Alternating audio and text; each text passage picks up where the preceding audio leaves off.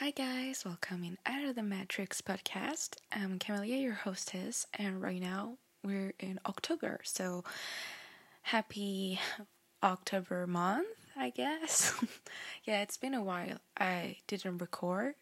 I was in Roma with my cousin, and we had such a great time.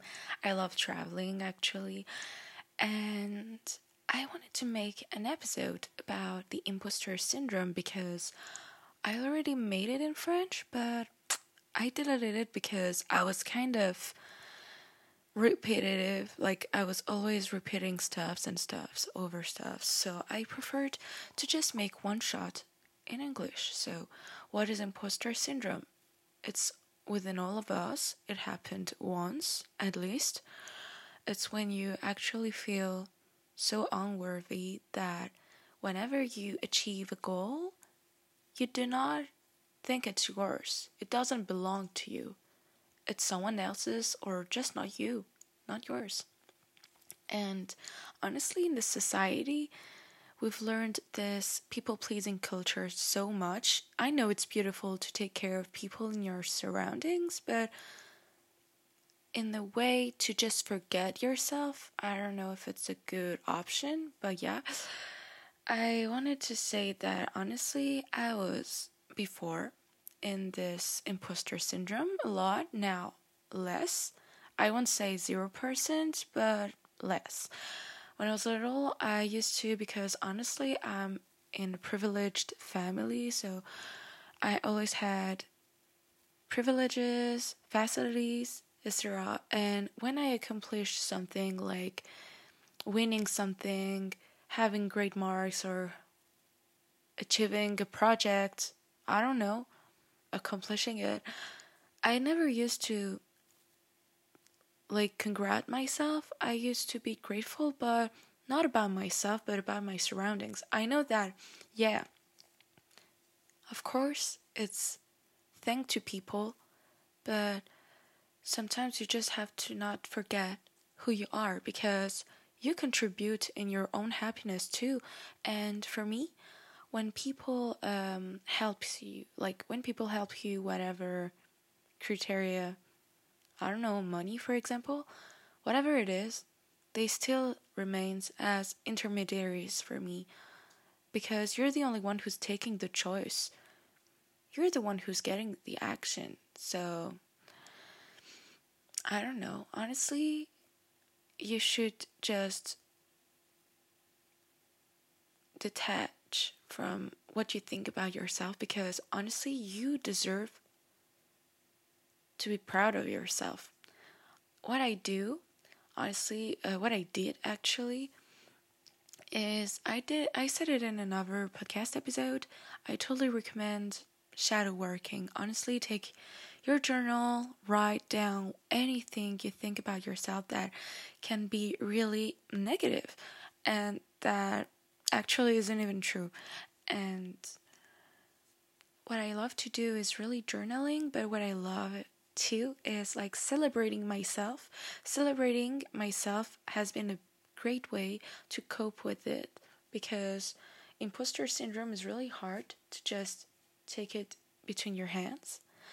So what I do, I go in Starbucks, I get myself a matcha latte, then I just I don't know, I go get buy undies, I don't know, I go get go shopping, I go um, to decoration stores, I don't know.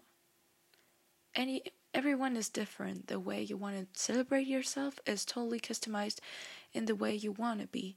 So honestly, celebrate yourself and be conscious of the reasons why you're acting like this, why you're not trusting yourself in a way where you're always thankful for others to help you, but you're not conscious or even you're in denial that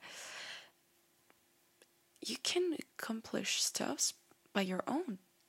And I think that people pleasing has been a main thing in my life. I used to when I was little. Because, first, I've been educated that way. It's not your fault, guys. I hate people who are saying, yeah, it's your fault since the beginning. No, you're not neither the victim, neither the guilty person. Nope. But honestly, when I was little, I was such a people pleaser. I used to like know people more than I do myself. I used to always put people on a pedestal, but not me. And actually, when I see now, they're meh, meh. they're really meh. They're not that exceptional, and it's not for putting them down. It's just that guys, stop putting people on the pedestal. Put yourself on the pedestal. You are your main character. You're the center of your own universe. So nothing's stopping you from doing that. And that's not bad. Actually, it's been so demonized to like love yourself. I did a whole episodes in French about self-concept and law of assumption, but honestly, nobody's to love yourself as much as you do, and no one's to do it instead of you. Like no one's to do it. You're the only one who can do it. So nothing's stopping you from it. Go ahead. Honestly, I used to not try to talk like that before because I I like I'm scared about superstitions, etc. And I was scared to have like an evil eye on me, etc. But now I'm in a point that where for me, honestly, um, even though for people who are religious, I don't know. For example, I think and I'm sure that God wants your best. So if you're not harming anyone, if you're respectful, there is no matter to behave that way. So no worries, my babes. I wanted to say too that when I was little, I that's all story time. I was in elementary school, I think sixth grade I think sixth grade. Yeah, I'm not sure. I think less. Less. I was younger, and we used to. Honestly, my English was always good, so I used to teach English to my class in sixth grade. I'm not sure if it was sixth grade. I was. I think I was 11 years old. I think yeah. And what happened is that one day I wasn't teaching. No, it wasn't even in English class. It was, I think, in math. And we had a concept like um, this class had many t- teams like Gryffindor, Slytherin in Hogwarts, and I had my own team. And once I had like a 21 out of a 20 and for me it was so exceptional. For me honestly i never had a 21 out of 20 uh, at this age. After when i was older i had many latin class like many of my classmates. But yeah for me it was exceptional and i was so proud of myself. Honestly i was full of fireworks. My eyes were shining full of stars. And guess what? Uh, we were in break time. And I was just going downstairs and there was that girl who used to always bully me. And this period was not hard for me because I thought it was normal to be treated that way because she used to always be so lighted like lightweighted after. She used to look like it was normal but actually nope and what she did she said do you think you really deserve that grade and i was really like Oh, you're so right.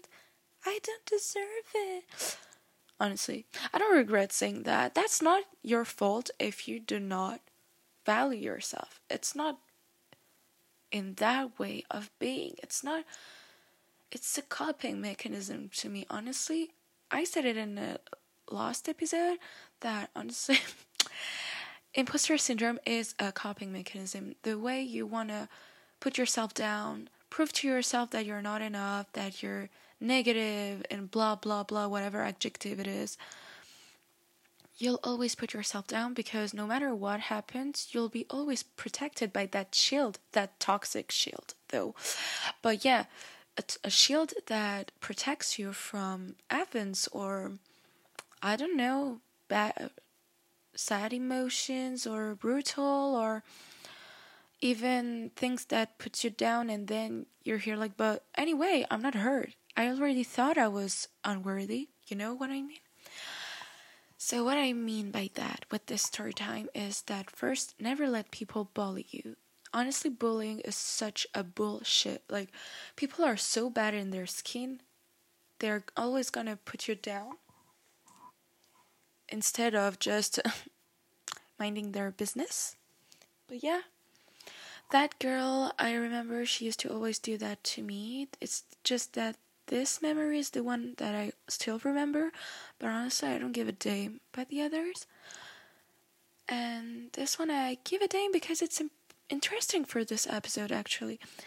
So, honestly, guys, I totally recommend Celebration. Celebration is amazing. Celebration, just to remember that no matter the amount or the size of that victory long, medium, large, I don't know what the fuck it is celebrate yourself like honestly what i'm i'm still a perfectionist but my perfectionism was so toxic before because even though it was a little i don't know a little victory or for example i'm i'm a really big creative creative person. I'm kind of like an artist. I love painting. I love constructions etc i love model like a ma- making stuffs. And once I made like a little side table and I've like I finished it and I was so proud of myself. And then there's like this horrible voice within me saying no everyone can do this Camelia everyone is able to make a table by themselves honestly this voice never listen to it. Honestly, fuck that. First, if anyone is able to do that, fuck that. Second, maybe nobody is able to do that. And third, it's not because someone does it or not, like you, that is going to erase your whole point, your whole victory. You can. It's like for me, it's like pain. People think that. I think imposter syndrome can be present in pain people who think uh, no uh, there is worse and my i'm not trying to imitate or what i'm just uh, thinking how people are talking that way they generally say that mm, people tend to feel worse than my situation. My case is not that bad and i'm just just complaining for nothing. Uh no no no. Honestly, uh, no pain is comparable. First, second, it's more worrying to see someone saying that that someone having a speech and not saying that after. For me, it's the more the person is careful about this, their surroundings, the more, for me, the person is more precious, and the pain is totally legit, guys what I want to say too is I remember I had like this competition like in drawing. I think it was in elementary school too. And it was like the theme was draw Christmas mood is. I don't know what it was. And I remember that I was so little and I had that talent to draw already. And what happened is that I won that challenge and I was so proud of myself. And then, seconds later, I remember that voice saying to me, No, not deserved. Everyone is able to say that, to do that. Yep, it's not even a voice like that. I just romanticized it. romanticized it. But yeah, what I mean is, guys, be, you guys are precious and more than you think. And I wanted to precise, like, for example, I have multiple projects, and in one of them, for example, my parents, for example, I have my apartment. It was one of my projects. I am in a beautiful town and the perfect place. I'm so grateful. My parents paid for it. But I used to always be in that imposter syndrome like, oh, my whole career is thanks to my parents, only to my parents, not to me honestly, uh, parents, for me, it's normal that they contribute for your well being. I don't say that giving that amount of money is normal, but try to accept things correctly, not being scared of it. Like, and that's when I learned to accept people's help. I think that people with imposter syndrome struggle with accepting people's help, uh, help, not help. and I think that it can be for me. Honestly, my imposter syndrome made me feel like this because I felt like a burden a little bit too. I think this whole point is around self confidence. If you don't trust yourself, you'll never be comfy about receiving help. Just that. Receiving.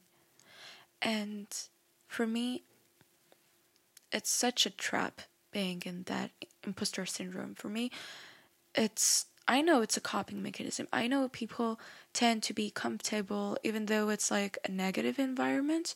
But guys, don't be scared about the foreign, like the unknown. It's not gonna be wrong or bad or sad or harsh. We never know what's gonna be if you trust yourself. You're the only one who's able to do that, so why not trying it? And what I wanted to tell you guys, just try to see in a little period of time.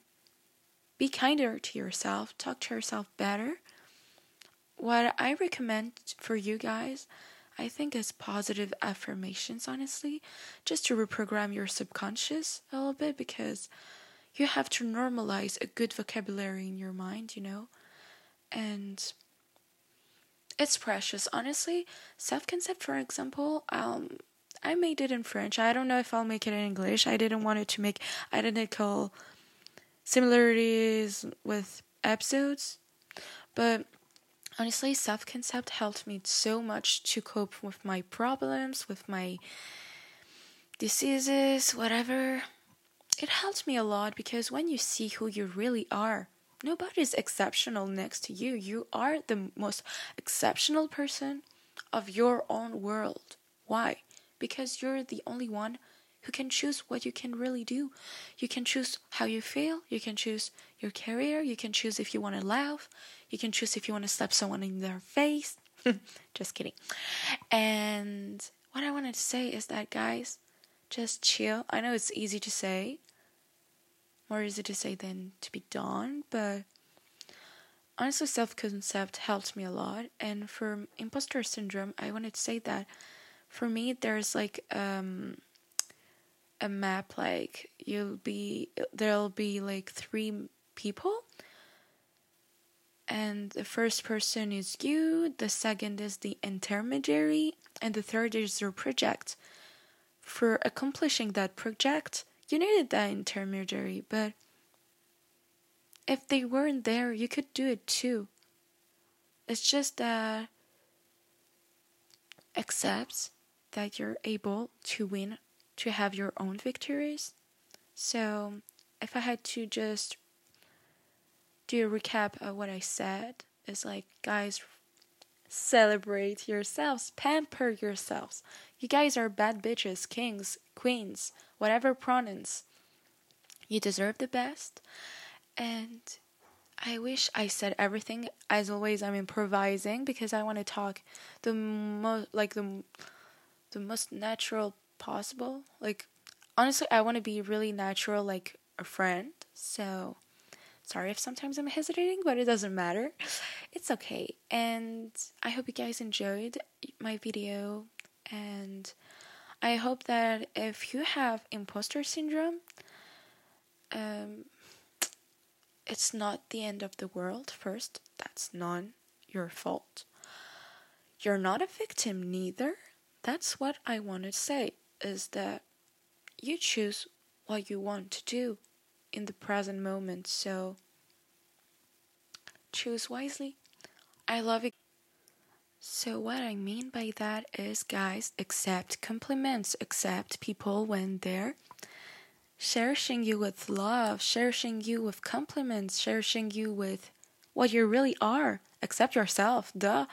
So yeah, it's complicated to to do, but honestly, it'll change your life to just be conscious that you're able to do anything. The power is within your hands. Honestly, Actually, I have the perfect example of a situation where we all, most of us, most of you guys experienced as an imposter syndrome. For example, at school, sometimes the teacher asks to make a presentation with few classmates, generally like three with you, so you guys are four, or another one, so you guys are a duo. And what happens? People share their tasks, people have many roles, and when they achieve it, when they contribute in that presentation, sometimes there is a good grade, and yeah, we know there's always sometimes that person who works more than the other or anything else. But what I want to talk more is in this situation, you have a good grade and you're not conscious about what you did. Actually, you made a victory, your own victory. Sometimes people they can compliment you not even for that presentation, just in general. People compli- compliment you and you're like, no, it's not me. No, no, you're kidding, right? No, it's not me. It's him. No, no, no, no, no.